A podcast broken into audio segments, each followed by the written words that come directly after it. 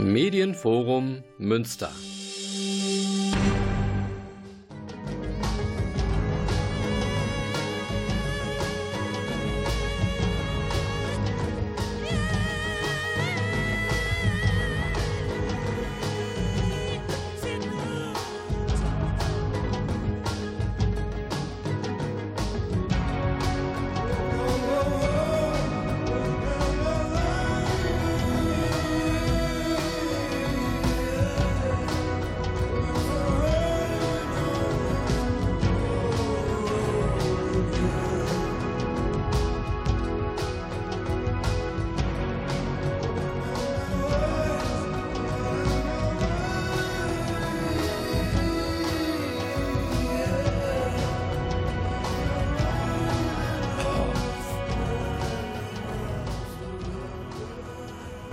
Schönen guten Abend Münster. Hier ist mal wieder Radio Fluchtpunkt, das Magazin der GEGUA Flüchtlingshilfe zu den Themen Menschenrechte, Asyl, Flüchtlinge, Migration, ja auch Integration. Und natürlich auch die Frage, wie halten, halten wir es mit den Menschenrechten?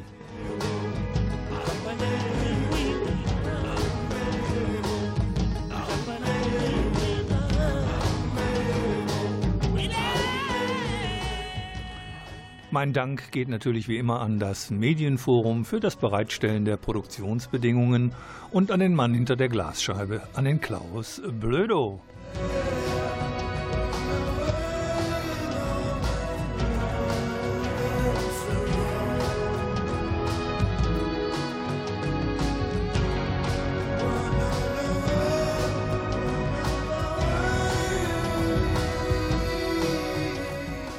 Wegen der kurzfristigen Absage eines geplanten Gesprächspartners, äh, Dominik, da können wir noch mal drüber reden, muss ich äh, Ihnen und euch leider sagen, dann führe ich allein durch die Sendung. Heute, wie gesagt, geht es um die allgemeine Menschenrechtslage und durch die Sendung führt fast wie immer Volker Maria Hügel.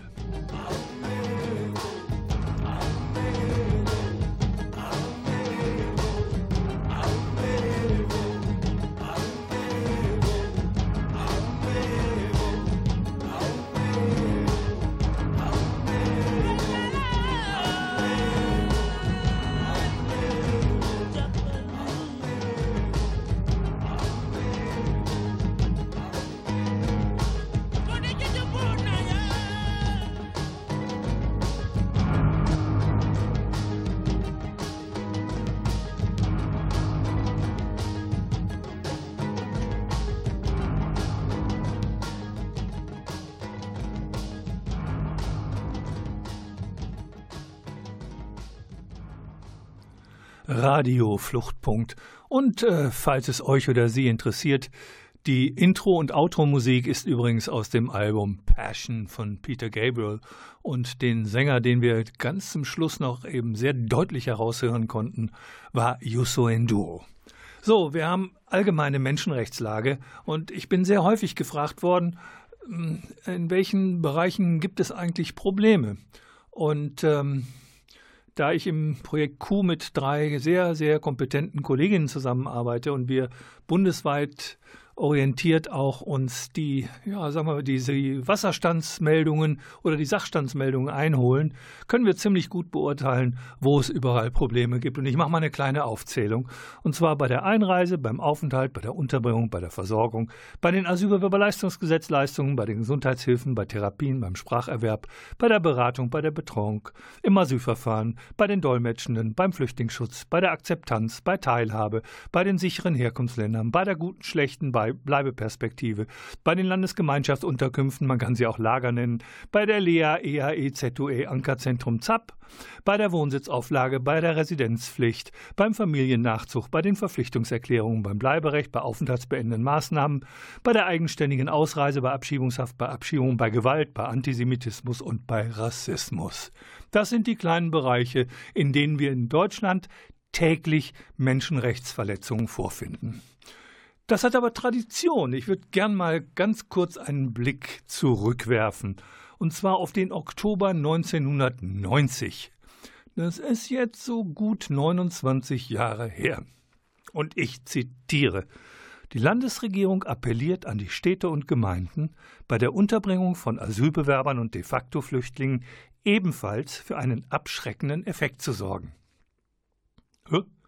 Ja, also da wird ganz deutlich gesagt, wir wollen abschrecken. Wir wollen aber nicht die abschrecken, die schon da sind. Die wollen wir nur triezen. Sondern wir wollen mit dieser Abschreckungspolitik dafür sorgen, dass andere Flüchtlinge nicht kommen. Gut, das hat damals nicht funktioniert, das funktioniert heute auch nicht. Aber Bundesregierung und in Teilen Landesregierung setzt wieder darauf. Erinnern möchte ich auch daran, dass wir 1991 dieses unsägliche Rückkehrprojekt für die Minderheiten nach Skopje hatten, wo wir dann äh, auch als Flüchtlingsräte und als Menschenrechtsorganisationen dagegen protestiert haben. Aber viele erinnern sich ja gar nicht mehr.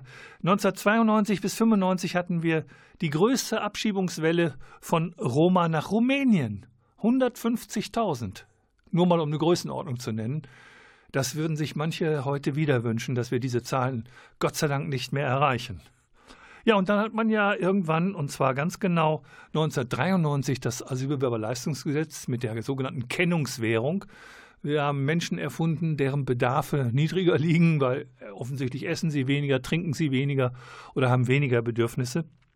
Und dann hat man nach im Laufe der Jahre A, eine weitere Verschärfung durchgeführt, indem man die Bezugszeiten verlängert hat. Und zum anderen hat man dann den Personenkreis erweitert, der unter dieses Gesetz fällt. Ja, und äh, dann kann man jetzt schon in die neuere Zeit kommen. Dazwischen hat es, Sie wissen, dass alle 1993 die Grundgesetzänderung, die uns beschäftigt hat. Wir waren vor Ort, das war noch die Bonner Republik und haben dort protestiert. Und das Schöne war, äh, dass wir dann auch damals noch von den Grünen beschimpft worden sind als die Chaoten, die wir äh, den Abgeordneten und wirklich auch nahegelegt haben, macht das besser nicht, ändert nicht das Grundgesetz. Interessant übrigens, wer sich für die Argumente interessiert, die damals im Deutschen Bundestag ausgetauscht worden sind. Das kann man im Internet nachlesen und zwar mit dem Stichwort Bundestagsprotokolle 26. Mai 1993. Und das Spannende daran ist, dass die Argumente haargenau die gleichen sind, die man seit 20, Ende 2015, seit den Zahlen äh, der Zuwanderung, seitdem Frau Merkel behauptet hätte, äh, wir schaffen das, da ist die gleiche Argumentation durch die Republik gezogen. Wir haben sie im Prinzip immer noch. Interessant ist, dass auch in der Neuzeit der ganze Unsinn nicht aufgehört hat und vor allen Dingen auch noch zu Zeiten, wo die Willkommenskultur eine sichtbare Mehrheit innerhalb der Bevölkerung hatte. Ausdruck dessen war unter anderem auch, dass am 24. Oktober 2012 ein Holocaust-Denkmal für die ermordeten Sinti und Roma endlich in Berlin feierlich eröffnet wurde. Aber einen Tag später hat der damalige Innenminister Friedrich in Berlin eine härtere Gangart genau gegen eben diesen Flücht, diese Flüchtlinge wegen des massenhaften Asylmissbrauches gefordert. Also auf gut Deutsch, wir machen heute ein Denkmal und am nächsten Tag haben wir es schon wieder vergessen. Man darf doch dabei auch nicht übersehen, Wolfgang Benz, also Dr. Wolfgang Benz, Benz, Leiter des Zentrums für Antisemitismusforschung der TU in Berlin, hat am 7. Oktober dem Tagesspiegel, also 2014, diktiert, den Sinti und Roma, der größten Minderheit in Europa, begegnet die Mehrheit der Deutschen öffentlich mit unreflektierter Ablehnung und privat mit Hass.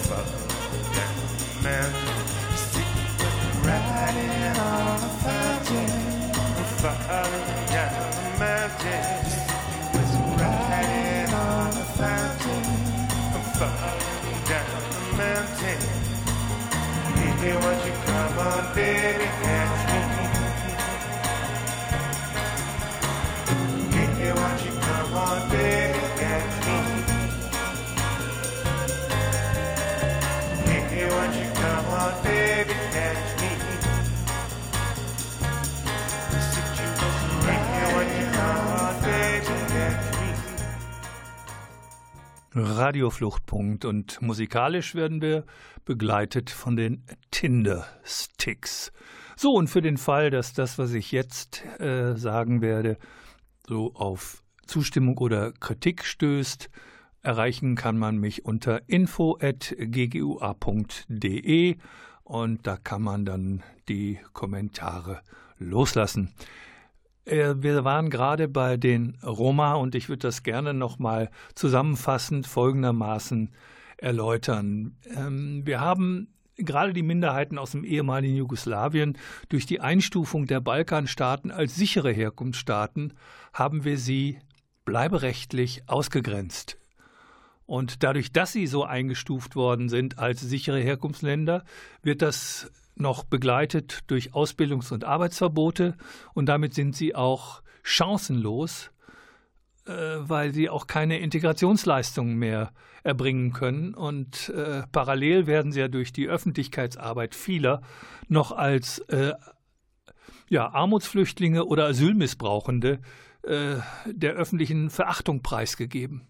Und äh, dadurch, dass sie sich dann in den Landeseinrichtungen aufhalten müssen, sind sie auch noch aus dem Augen, aus dem Sinn. Sie erfahren keine Solidarität mehr. Und äh, das heißt natürlich auch, dass das Ergebnis eine echte Schande ist. Ich empfehle für all diejenigen, die nicht begreifen, was wir hier anrichten, das kleine Büchlein von Erich Hackel Abschied von Sidonie.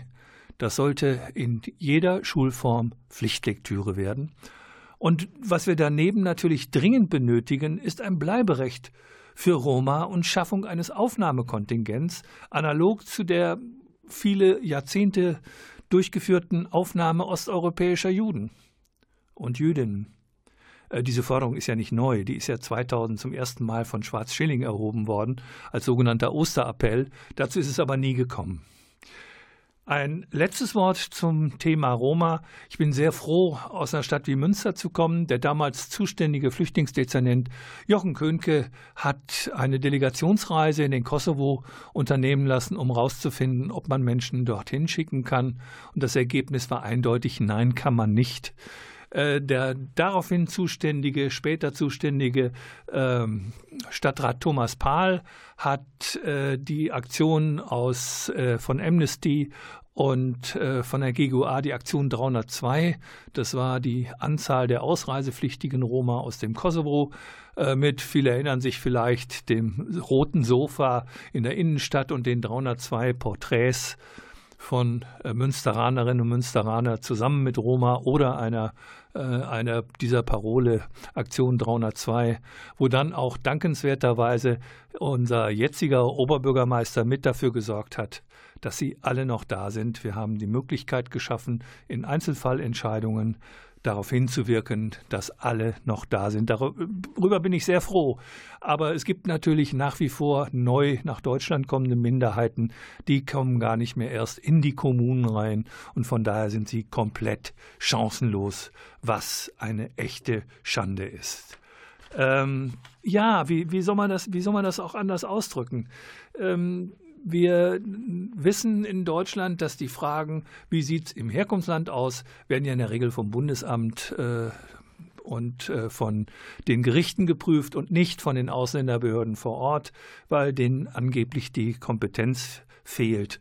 Und ein großes Argument ist ja übrigens auch in der gesamtbundesdeutschen und zum Teil auch EU-Politik, wir müssen Fluchtursachen bekämpfen.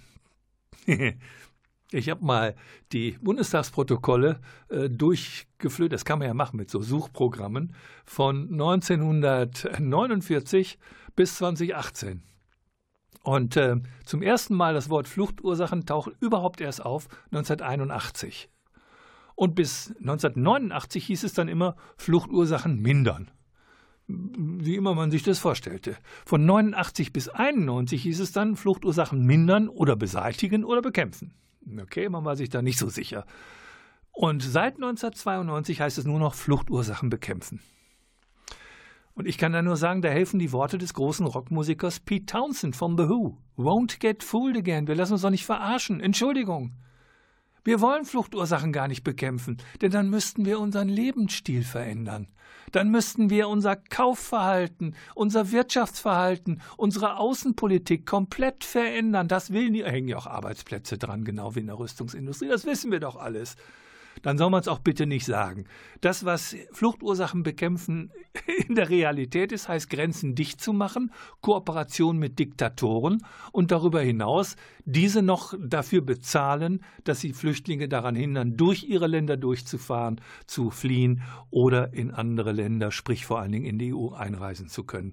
Das ist Fluchtursachen beseitigt. Ach ja, und noch das Schlepperunwesen. Das muss ja auch noch bekämpft werden. Ähm, wir haben von Anfang an, als ich das zum ersten Mal gehört habe, auch bei Pro Asyl mit dem schönen Slogan derzeit aktuell Flucht ist kein Verbrechen, muss man ja immer wieder sagen. Wenn man ein Flüchtling ist, ist man nicht per se ein Verbrecher, weil Flucht kein Verbrechen ist. Aber was ist mit den Schleppern? Man kann die ganz einfach bekämpfen, indem man ihnen die Grundlage für Geschäft entzieht. Man kann humanitäre Visa austeilen und man kann dafür sorgen, dass es humanitäre Korridore gibt. Das ist alles möglich. Das will man aber gar nicht. Also bitte erzählt uns nicht länger, wir wollen Fluchtursachen beseitigen. Es ist in der Regel gelogen.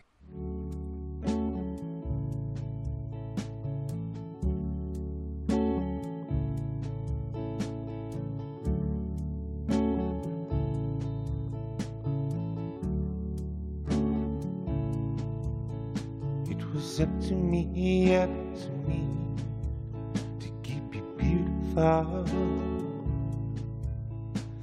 Was to me, up to me to keep you beautiful.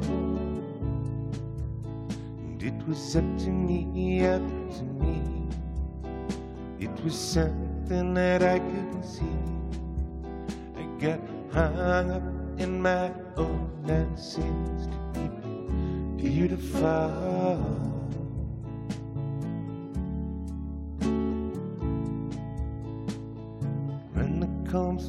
Your head, I keep you beautiful.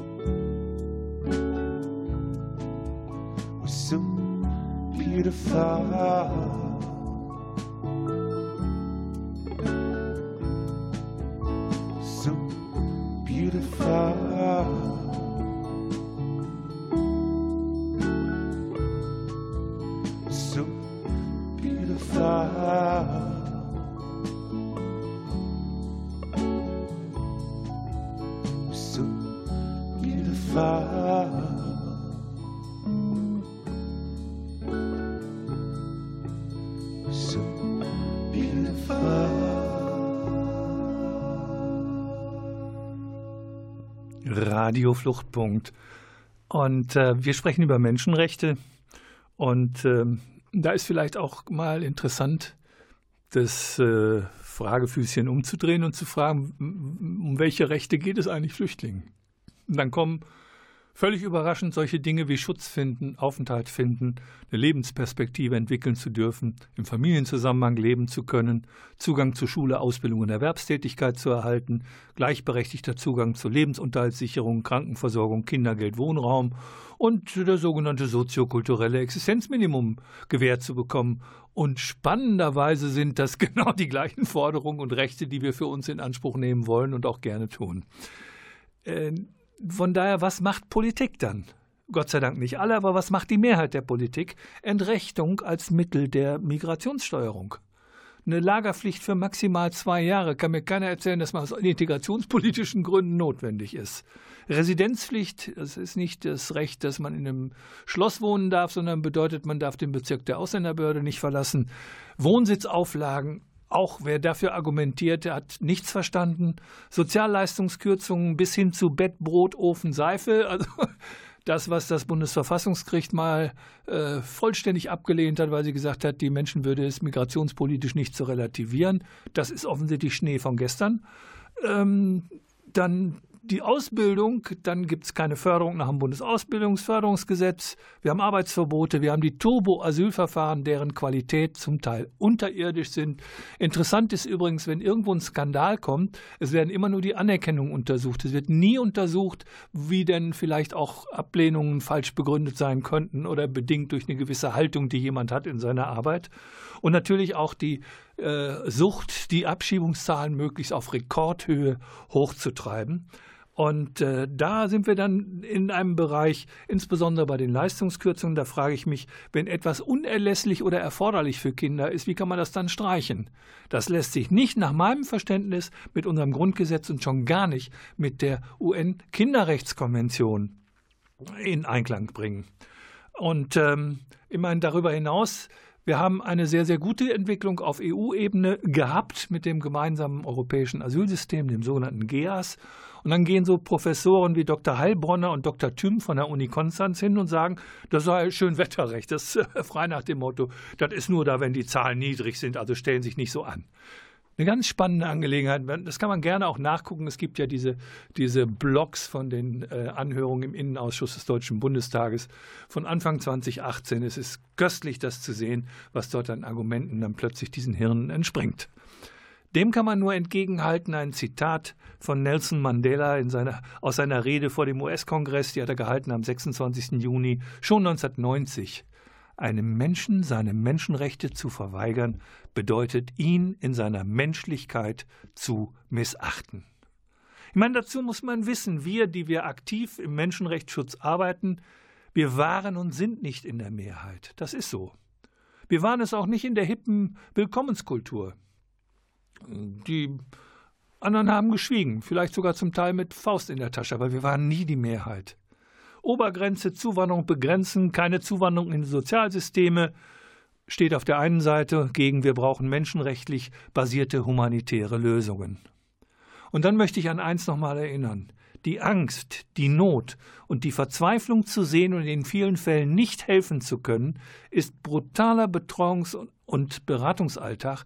Das gilt sowohl für die vielen Ehrenamtlichen, die nach wie vor in diesem Bereich tätig sind, aber das gilt auch für die Hauptamtlichen, die in der Beratungsstelle sitzen und nicht mehr weiter wissen. Und denen kann ich nur diesen Profisatz entgegenhalten, beim Scheitern zu begleiten, ist zwar unglaublich belastend, aber gleichwohl ebenso notwendig und daher unverzichtbar.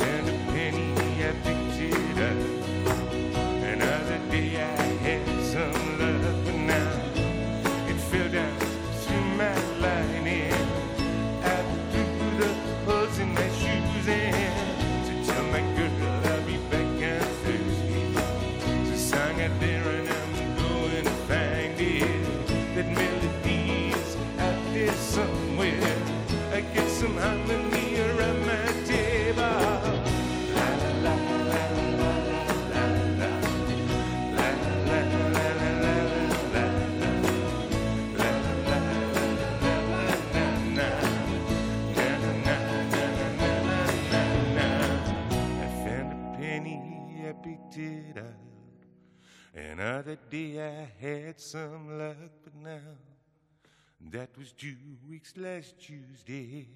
Since then, there's been a sliding feeling. I had a deal, but they broke it Monday. I couldn't figure out what they were saying. Now my kids are looking hungry. I get some harmony around my table. Get some giggling in my bed.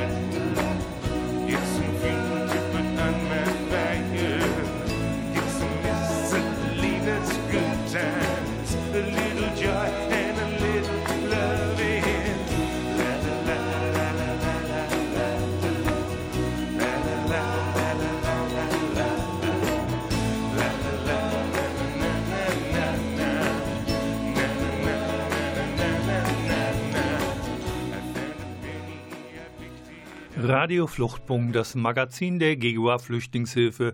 Vielleicht soll ich es an dieser Stelle nochmal sagen. Wenn man Kritik oder Lob hat, dann kann man die loswerden unter info.ggua.de. Und vielleicht ist die Frage erlaubt, wo stehen wir? Und nach über 40 Jahren in der Menschenrechtsarbeit traue ich mir da schon zu, dass ein Urteil nicht ganz nur aus der Hüfte geschossen ist. Also, das Verhältnis Ausländerbehörde und Beratung ist ganz selten auf Augenhöhe und wenn, erfordert es leider Mut auf Seiten der Behörden. Denn ähm, die staatlichen Aufgaben sind in der Regel anders definiert als unsere. Die vollstrecken und dabei stört eben Beratung gelegentlich. Und in jüngster Zeit ist es sehr, sehr populär geworden, dass von staatlichen Stellen her eine sogenannte Zwangsrückkehrberatung durchgeführt wird. Und äh, da werden Leute vom Bundesamt rangekarrt, die das dann machen, die ein völlig anderes Verständnis hatten. Leute von der Polizei, ehemalige äh, Militärangehörige werden dann zu diesen Aufgaben herangezogen. Und da bin ich davon überzeugt, das sind im Prinzip nichts anderes als äh, staatliche Menschenrechtsbeauftragte. Da kann ja nichts schiefgehen. Und in dem Zusammenhang fällt mir immer aus meiner eigenen Erfahrung noch die Frage von Behörden, meistens von Behördenleitung. Herr Hügel, Sie erwarten noch nicht, dass wir gegen gegen geltendes Recht verstoßen. Doch, natürlich erwarte ich das. Ich sehe es doch jeden Tag. Und dann ist die Frage erlaubt, wogegen? Gegen Artikel 1, 2, 3 und 6 des Grundgesetzes, gegen die Allgemeine Erklärung der Menschenrechte, die Europäische Menschenrechtskonvention, die Genfer Flüchtlingskonvention, das gemeinsame europäische Asylsystem, die Europäische Sozialcharta, die Antirassismuskonvention, der UN-Zivilpakt, UN-Sozialpakt, UN-Frauenrechtskonvention, UN-Antifolterkonvention, UN-Kinderrechtskonvention und die EU-Charta der Menschenrechte alles eine Liste von Völkerrecht, von Europarecht, was jeden Tag gebrochen wird. Nein, stimmt nicht. Oh, ich kann es ja beweisen. Im UN-Sozialpakt zum Beispiel heißt es Recht auf Arbeit für jeden. Wie kann da auch nur im Ansatz ein Arbeitsverbot rechtens sein oder Einschränkungen wie nachrangig oder sonst wie? Ach ja, das hat die Linkspartei übrigens auch im Deutschen Bundestag gefragt, und zwar am 5. Oktober 2015. Die Antwort vom BMAS damals, das Ressort von Frau Nahles Deutschland hat den Internationalen Pakt über wirtschaftliche, soziale und kulturelle Rechte nicht ratifiziert. Okay, er ist in Kraft in Deutschland seit 3. Januar 1976. Warum muss so ein Ministerium auch wissen, dass das ratifiziert ist? Äh, ja, freie Wohnsitzwahl ist etwas bei rechtmäßigem Aufenthalt, was äh, der internationale Pakt über bürgerliche und politische Rechte garantiert. Äh, wie kommen denn dann die Wohnsitzauflagen zustande? Für anerkannte Flüchtlinge. Kann mir das jemand erklären? Und last but not least, UN-Kinderrechtskonvention. Ein Beispiel will ich nur rausnehmen. Familiennachzug. Wie definieren wir Familie? Wer gehört dazu? Wer darf nachziehen? Welche Bedingungen müssen erfüllt werden? Und welche weiteren Hürden müssen beim Familiennachzug überwunden werden?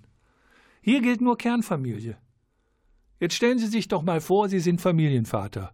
Vielleicht hört ja jemand zu, der eine 18-jährige Tochter hat. Wenn die jetzt noch in Syrien wäre und man wüsste genau, sie kann nicht mehr nachkommen, sie ist schon volljährig. Sind also keine Kinder mehr, sind sonstige Familienangehörige, wo man sofort dann den Lebensunterhalt vollständig sichern muss und dann auch noch keinen Anspruch, sondern ein Ermessens. Äh, ja, eine, eine Verwaltungsermessensentscheidung entgegensehen kann. Und es muss eine außergewöhnliche Härte sein. Das ist so lebensfremd, aber warum soll man da was ändern? Weil Familiennachzug war schon immer der Punkt, wo äh, die Bundesregierung und vor allen Dingen die Innenminister immer gerne hätten, dass sich dort die Zahlen reduzieren. Und äh, wenn man dann weiß, Familiennachzug ist eben eine der Möglichkeiten, dann weiß man auch, bei dem Familiennachzug zum subsidiär geschützten Flüchtling ist er erstmal für zwei Jahre ausgesetzt worden, dann ist er nochmal ein halbes Jahr verlängert worden und dann hat man aus Anspruch ein Ermessen gemacht und dann hat man noch das zahlenmäßig gedeckelt auf 1000 im Monat. Das heißt also, Grundrechte werden zahlenmäßig bedacht und äh, wir müssen, wenn wir uns Familiennachzug angucken, ja, das gilt natürlich auch für Kinder, wenn sie ihre Eltern nachkommen lassen wollen. Und ähm, wenn wir mal anschauen, was bedeutet das, wenn jemand verheiratet ist. Wir haben hier in Deutschland ein Scheidungsrecht. Das ist ein Jahr getrennt von Tisch und Bett. Dann ist das ein Zerrüttung. Nach dem Zerrüttungsprinzip ist das eine Ehe, die nicht mehr gekittet werden kann. Und von Flüchtlingen erwarten wir, dass sie sich jahrelang äh, trennen müssen. Und dann soll alles noch funktionieren. Und Kinder haben Recht auf beide Elternteile. Funktioniert aber nicht. Schon gar nicht, wenn die Eltern nicht verheiratet sind. Nehmen wir mal an, Mutter und zwölfjähriger Sohn haben es geschafft, sind nach Deutschland geflohen und sind hier in Münster angekommen. Beide werden anerkannt als Flüchtlinge, Kind und Mutter. Mutter ist aber nicht mit Vater verheiratet. Freundesnachzug gibt es nicht. Elternnachzug gibt es auch nicht, weil der Junge ist ja nicht unbegleitet. Die Mutter ist ja hier. Also wird der Vater nicht kommen. Gut, okay, das ist ja so eine Ringel, das passiert ja sonst nie, dass Eltern nicht miteinander verheiratet sind. Nein, aber wenn man sich das anschaut, dann ist das so eine Frage. Wie ist.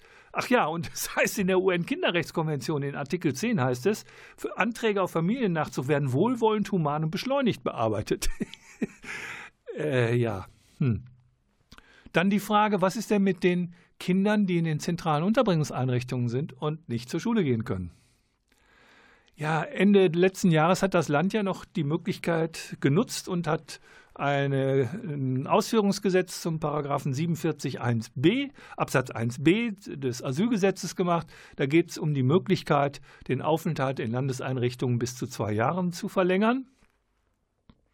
Den hat das Land genutzt, macht aber Ausnahmen, und zwar für Familien oder Alleinerziehende mit Kindern, denen nach sechs Monaten, die nach sechs Monaten noch keine Entscheidung im Asylverfahren haben. Wenn aber schon vorher eine ablehnende Entscheidung da ist, dann bleiben die, auch wenn sie krank sind oder sonst wie, bis zu zwei Jahren in den Landeseinrichtungen ohne Beschulung. Ich hoffe, die Stadt Münster, weil wir haben hier eine ZOE, ich hoffe, die Stadt Münster schafft es zusammen mit den Anstrengungen aus dem Integrationsministerium und den freien Kräften hier in Münster, da Angebote zu schaffen, um diesen Irrsinn zu beendigen. Weil mit Kindern darf man so nicht umgehen. Und interessant ist, wir haben ein ganz tolles Landesgewaltschutzkonzept in Nordrhein-Westfalen. Das ist auf dem Papier wunderbar. In der Theorie ja, aber in der Praxis passt es noch nicht. Und das Ganze steht und fällt natürlich mit der Anerkennungspraxis in den Asylverfahren. Und da muss man dem Bundesamt einfach nochmal wieder sagen, Überleben bedeutet noch kein Leben. Das heißt, nur weil ich lebend in mein Dorf kann, heißt das noch lange nicht, dass ich in diesem Dorf auch in Menschen, in Würde, mit Menschenwürde überleben kann. Und wenn ich mir parallel noch diese Diskussion anhöre um diesen vorübergehenden Schutz, äh, ja, stimmt, mein Leben ist auch nur vorübergehend. Ansonsten ist das Mumpitz. Eine Verweigerung von Möglichkeiten, weil etwas nur vorübergehend ist, bedeutet, die Realitäten von Menschen nicht ernst zu nehmen. Dann muss man sagen, gerade im Bereich Familiennachzug hat man dann ja auch in 2016 entschieden. Man wollte Italien und Griechenland, oder war es 2017? Ich glaube, es war 2016, entschieden. Äh, man wollte Griechenland und Italien etwas äh, unterstützen und hat gesagt, wir wollen 160.000 Flüchtlinge auf die EU verteilen. Dazu ist es überhaupt nicht gekommen. Stattdessen ist ein Brief bekannt geworden, wo drin steht, lieber Thomas, gemeint ist Thomas die Misere. Die Überstellungen aus Griech von Griechenland nach Deutschland, darum geht es, werden wie vereinbart gedrosselt. Mit freundlichen Grüßen, der Name des griechischen Integrationsministers. Am 4. Mai 2017 hat er das an Thomas de Maizière geschrieben. Dann wurde in dem Brief betont, dass Griechenland für, das, für die aufkommenden Verzögerungen der Familienzusammenführung eigentlich ja nicht verantwortlich war. Und um diese Ansicht in der Öffentlichkeit klar zu kommunizieren, schlägt er vor, ein gemeinsames Statement zu veröffentlichen. Wir verstehen, dass Asylsuchende sehnsüchtig ihre Familien treffen wollen, aber es ist zu akzeptieren, dass die Verzögerungen unvermeidbar sind. Und jetzt kommt der eigentliche Clou. Als der Brief öffentlich wurde, bestritt die Bundesregierung, dass es eine solche Absprache überhaupt gegeben hat. Wir wissen, alle wissen es, die griechischen Kollegen wissen es, wir wissen es, es ist gedeckelt worden. Und da ist die Frage doch erlaubt. Es ist schon erstaunlich, wie weit dieser Rechtsstaat es zulässt, sich selbst zu demontieren. Gut, okay.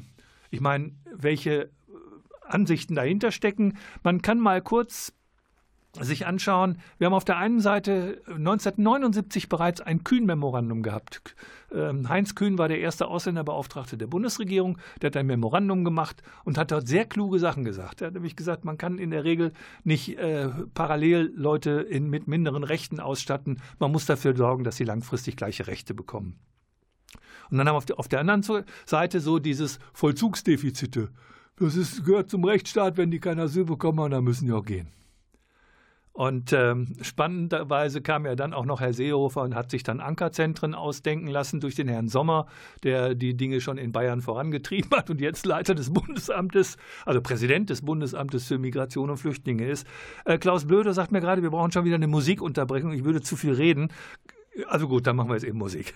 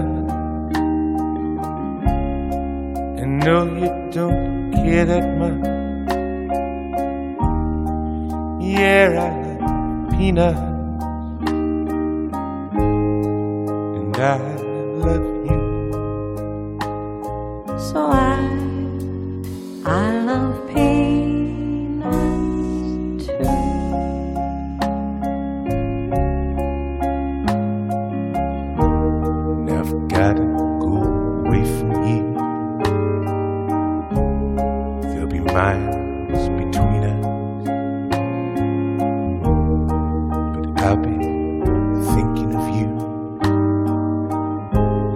every moment of every day. For not in this lifetime.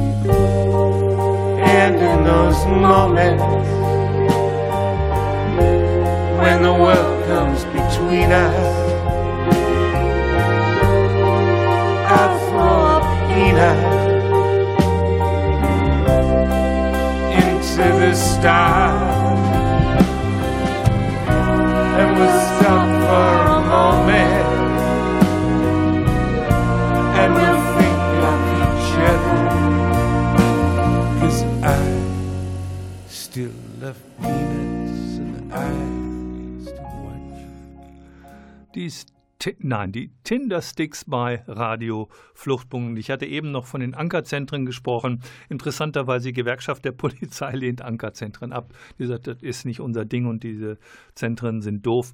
Spannenderweise sagt ja NRW auch, nee, wir wollen die Ankerzentren nicht. Aber durch die Definition dieser zentralen Unterbringungseinrichtung machen sie im Prinzip nichts anderes.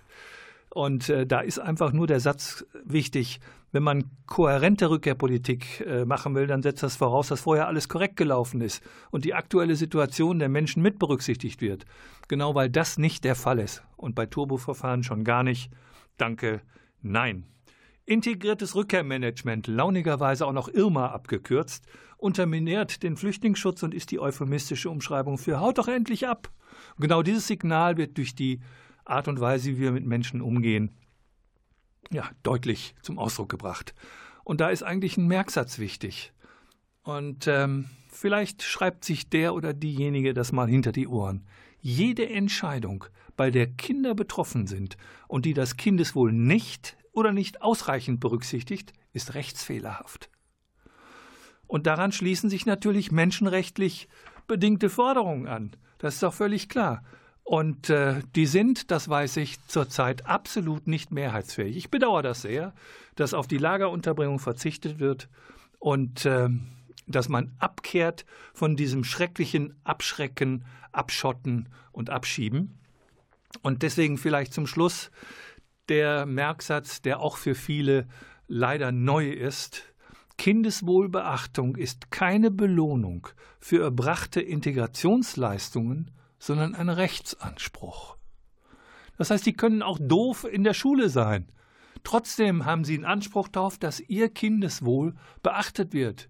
Best Interest of the Child heißt es in der UN-Kinderrechtskonvention. Ja, jetzt kann man mir zu Recht vorwerfen, äh, lieber Volker Maria Hügel, wo bleibt denn hier das Positive? Äh, da kann ich nur mit Erich Kästner antworten. Ja, weiß der Teufel, wo das bleibt. Jetzt auch gerne sind wir ehrlich, es gibt ganz, ganz viel zu meckern. Natürlich gibt es auch immer viel Gutes. Es gibt immer überall Leute, sowohl in Verwaltung als auch in Politik und natürlich vor allen Dingen in den Nichtregierungsorganisationen, die sich für Menschenrechte einsetzen das ist zwar oft unbequem, das ist auch oft so, dass es nicht erfolgreich ist, aber es ist gleichwohl total wichtig und notwendig. Und zwar nicht nur für die Betroffenen, deren Menschenrechte verletzt werden, sondern für diese Gesellschaft, die darauf angewiesen ist, dass wir Verfassungsschützer haben, die ihre Aufgabe ernst nehmen. So, wir sind am Ende äh, der Sendung Radio Fluchtpunkt. Ich möchte mich nochmal ganz herzlich bedanken beim Klaus Blödo, auch für den Kaffee, den ich von ihm bekommen habe. Und äh, Dank auch an das Medienforum für die Bereitstellung der Produktionsbedingungen. Wie gesagt, wenn es Kritik oder Anregungen gibt, man kann auch mit mir schimpfen. Das geht dann gerne unter info.ggua.de. Vielen Dank fürs Zuhören. Bis zum nächsten Mal. Ihr und euer Volker Maria Hügel.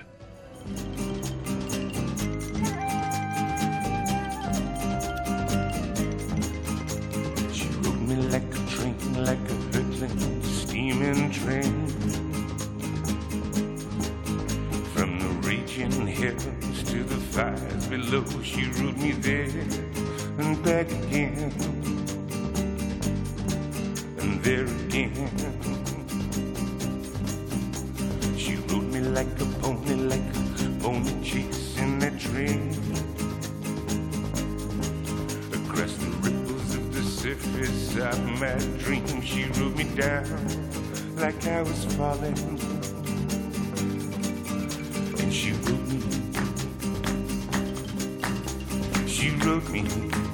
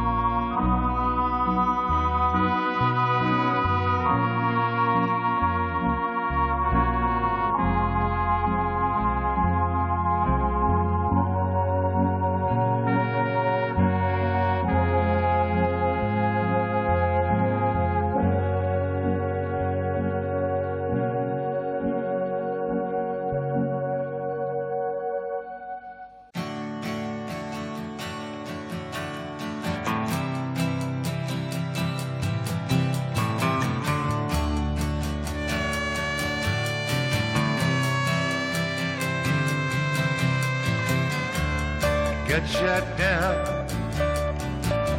Black smoke in my lungs and in my eyes. Black smoke in my feelings. Black smoke that I leave behind. I got shot down.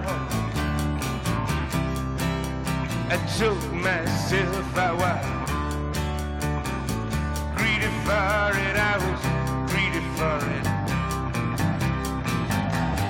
I went down to the river, but the river's drowned. I went down to the river, but the river's choked in black smoke.